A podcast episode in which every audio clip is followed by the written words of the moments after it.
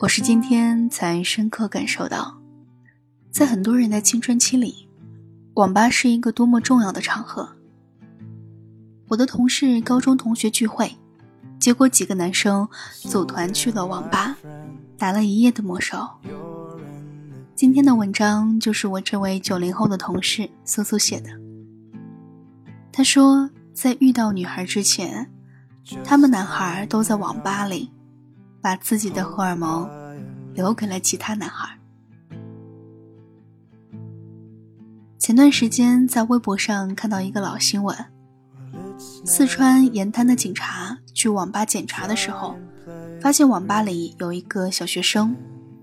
警察上去干预，小学生坚定的回答：“在打团战，不慌，我绝对不能坑队友。”新闻的结局是。未成年被民警教育后，由家长领回。我当时想，这么有担当的小学生，怎么是被教育？应该是被表扬呀。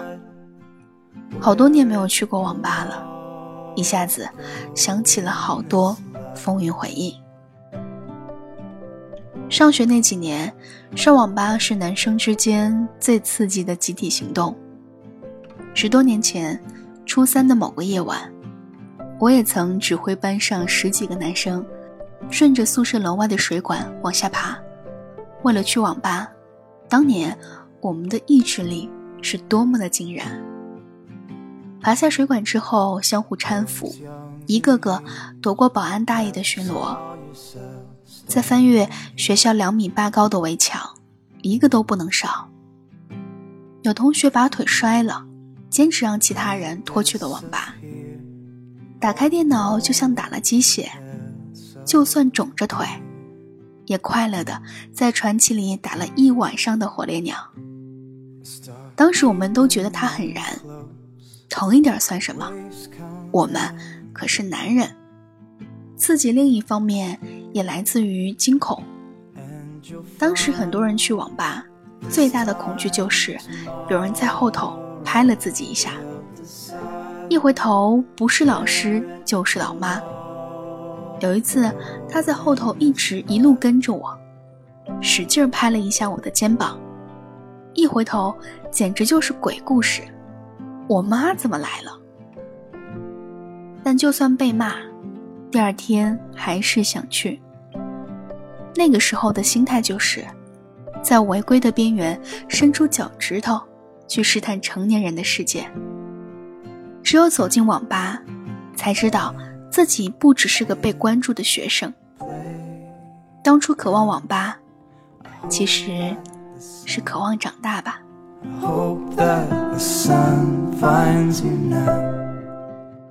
去网吧就是他们这些男孩的成人礼。一踏入那个烟味弥漫、贴着未成年人不准进入的黑屋子。人会自动挺起胸脯，觉得自己很社会。网吧能实现男孩们的大哥梦。魔兽早期有那种需要组织四十几个玩家参与的 BOSS 战，朋友认识一个人就能带着一个很大的工会，在他的服务器里打出很好的成绩。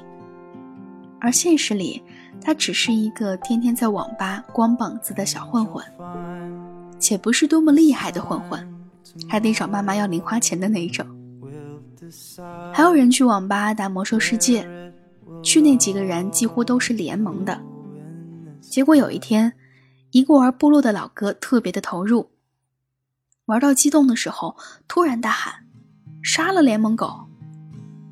他戴着耳机，浑然不知，根本没有注意整个网吧安静而凶狠的目光。一进网吧就会爆发出无限的雄性荷尔蒙，感觉自己真的是个男子汉，在心里也知道，一般装不过三秒。青春里有好多高光时刻，真的都在那间小黑屋里。在网吧打游戏，记得最清楚的是大家一起的热血，信得过的队友都坐在一起。每个人都开着麦克风大喊大叫。网吧是最年轻的战场。同事小春玩刀塔很菜，跟室友一起去网吧，经常是坑他们的那个。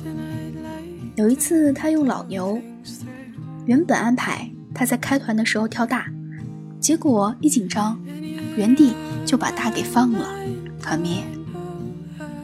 于是他在接下来的三分钟遭受了各种傻叉坑爹的辱骂，骂完之后再顺其自然的继续下一把。有一次他在网吧玩到一半，他妈妈面色铁青的找了过来。他愤怒的喊了一句：“等我两分钟，我把剩下的钱给队友买了装备就走。”ZZ 初二去网吧玩的是 CS，拿着跟朋友凑出来的十块钱上网，觉得在网吧的一分一秒都很珍贵，想去卫生间都得憋着。后来他把家里的 Walkman 拿出来给游戏录音，晚上戴着耳机。听着哒哒哒和队友呼唤的声音，回味无穷。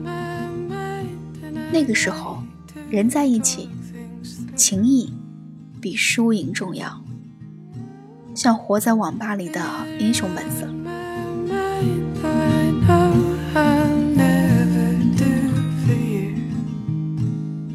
其实，很多网吧里忘不掉的事情，都跟游戏列表里不再上线的名字有关系。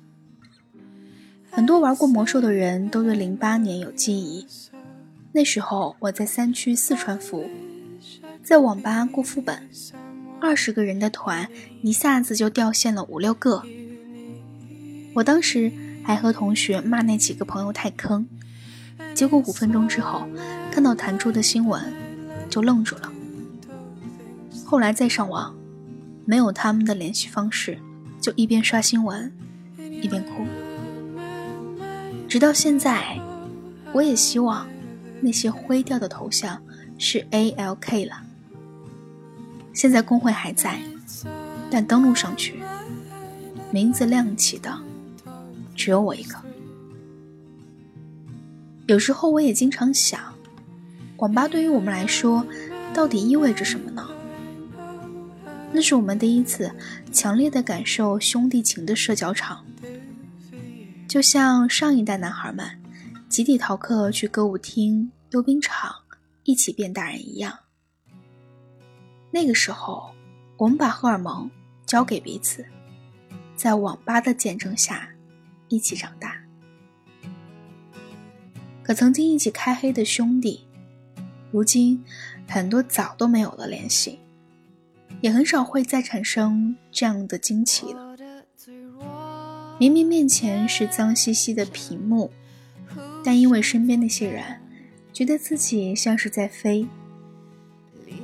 网吧就像一个加速通道，真心想去时，总盼望着赶紧成年。可后来，我们不再需要它了。现在，你还记得自己当初的战友吗？这问题早就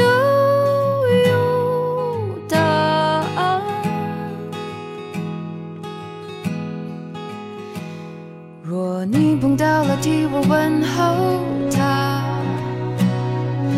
告诉他我过得很美满，已忘记他，已把泪水全部擦干。若你碰到了替我问候他，祝福他和他的另一半，不在再爱，也不再等待，就这样吧。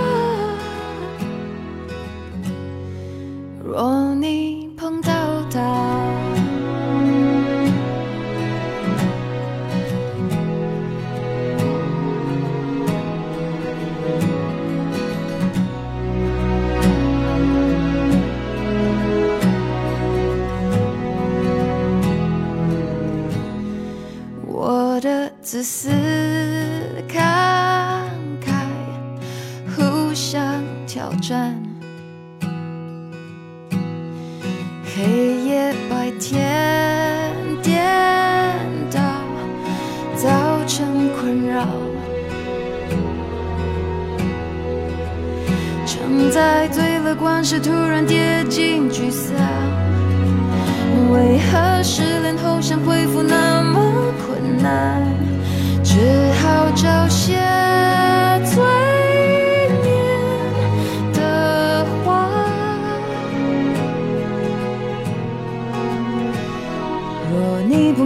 替我问候他，告诉他我过得很美满，已忘记他，已把泪水全部擦干。若你碰到了，替我问候他，祝福他和他的另一，